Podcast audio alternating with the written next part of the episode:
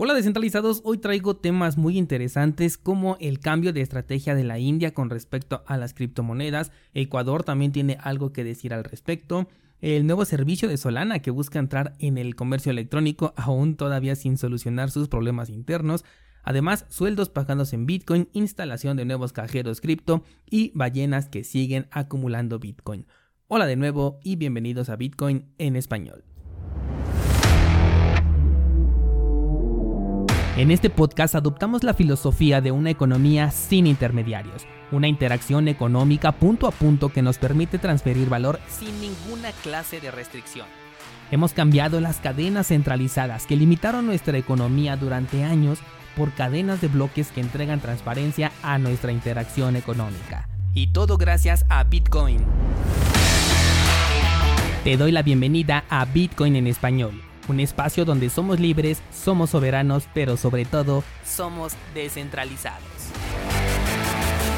El precio de Bitcoin ha tocado nuevamente la resistencia que está en los 40 mil dólares y podemos ver que es una zona en la que muchas personas están acumulando a la espera de un próximo movimiento alcista. Te comentaba de la compra que hizo Bukele en El Salvador, que por cierto ya le contestaron a la Fed que nadie les va a prohibir el uso de Bitcoin en el territorio. Esto es muy interesante el ver cómo se desarrolla todo este movimiento y este proceso por el simple hecho de ser el primer país que se anima a hacerlo, a convertir a Bitcoin en moneda de curso legal, y que o se puede convertir en el detonante para que muchos otros países tomen la iniciativa de hacer lo mismo, o bien podría ser tomado como el ejemplo de fracaso. Esto dependería de la presión que puedan soportar por parte de los reguladores y las acciones que ellos también puedan hacer al respecto. Pero bueno, yo te decía que siguen acumulando Bitcoin y de hecho ahora es MicroStrategy quien incrementa sus posiciones haciéndose de 660 Bitcoins más. Este tipo de movimientos me gustan para reforzar la confianza en el mercado de aquellas personas que tienen dudas, sobre todo cuando tienen poco tiempo dentro de este sector y están viendo al mercado caer. La confianza de esta empresa en el sector es demasiado grande. Por supuesto, a mí me preocupa que una gran cantidad de Bitcoin se quede dentro de una empresa privada, porque sé que difícilmente va a salir de ahí. Lo van a utilizar simplemente como apalancamiento o como colateral, pero será muy complicado que realmente ejecuten una venta y que ese dinero regrese al mercado, o más bien que esos bitcoins regresen al mercado que está disponible para todos nosotros. Incluso si es que llegan a vender, podría tratarse de una transacción entre empresas, por lo que por un lado me preocupa, pero por el otro considera que es como si sacaran de circulación esa cantidad de Bitcoin y lo hicieran más escaso. De hecho, para los minoristas se vuelve cada vez más complicado tener un Bitcoin, así que por lo menos yo no pienso desaprovechar la oportunidad que tenemos en este momento.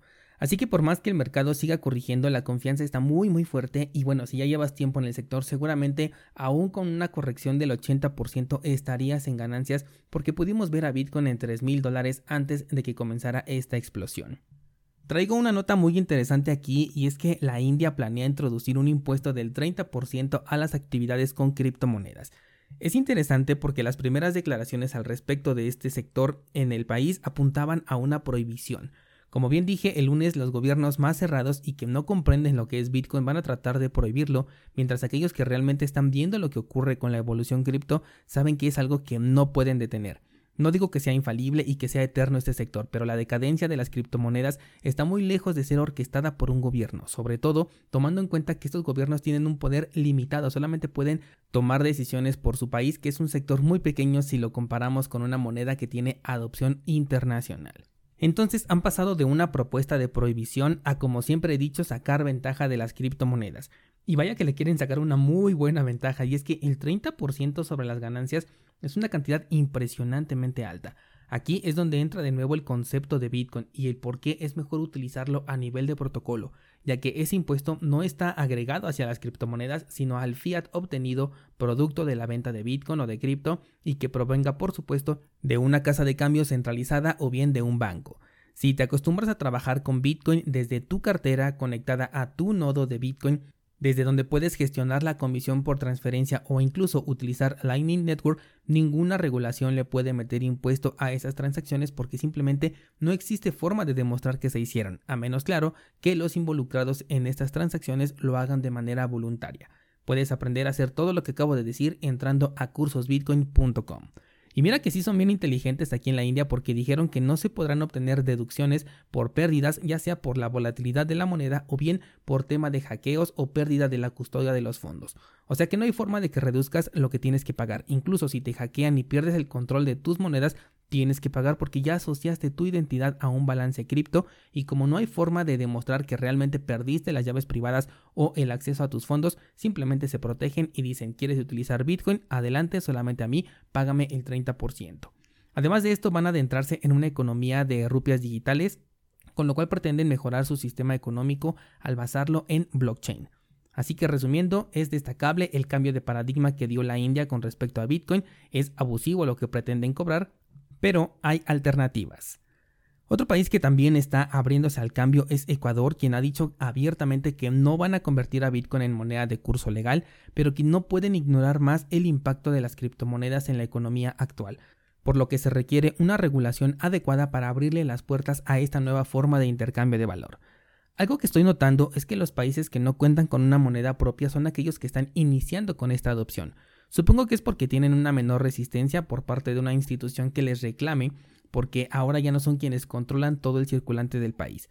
O sea, cuando tienes una entidad que emite el dinero y le dices te voy a quitar una parte por dejar entrar a Bitcoin, pues ya existe un perjudicado. Pero en el caso de El Salvador y ahora Ecuador son países que manejan el dólar de Estados Unidos, así que no cuentan con esta entidad que les pueda reclamar. Me gusta mucho también que se diga que ya no pueden ignorar más al sector, y es que eso es cierto, las criptomonedas ya crecieron tanto que resulta complejo seguirlas nombrando como una moda pasajera. Después de todo ya llevan 13 años de vida prácticamente ininterrumpidas y más allá de decaer el sector se está convirtiendo en uno de los más grandes, acaparando mercados que van a ser esenciales e incluso creando nuevas oportunidades. El talón de Aquiles que le veo es que entre más crezca este sector hay un perjudicado que es la banca y ellos no se van a quedar parados. Por eso las rigurosas regulaciones y las facilidades que te van a dar para que utilices criptomonedas pero desde su intermediación y no a nivel de protocolo. Lo curioso es que hay desarrollos cripto que parecen estar en sintonía con esto. Por ejemplo, Solana ha conseguido una integración para crear Solana Pay. Con esta nueva aplicación busca entrar al mercado del comercio electrónico funcionando como un puente entre el dinero fiat dentro de los comercios y las criptomonedas.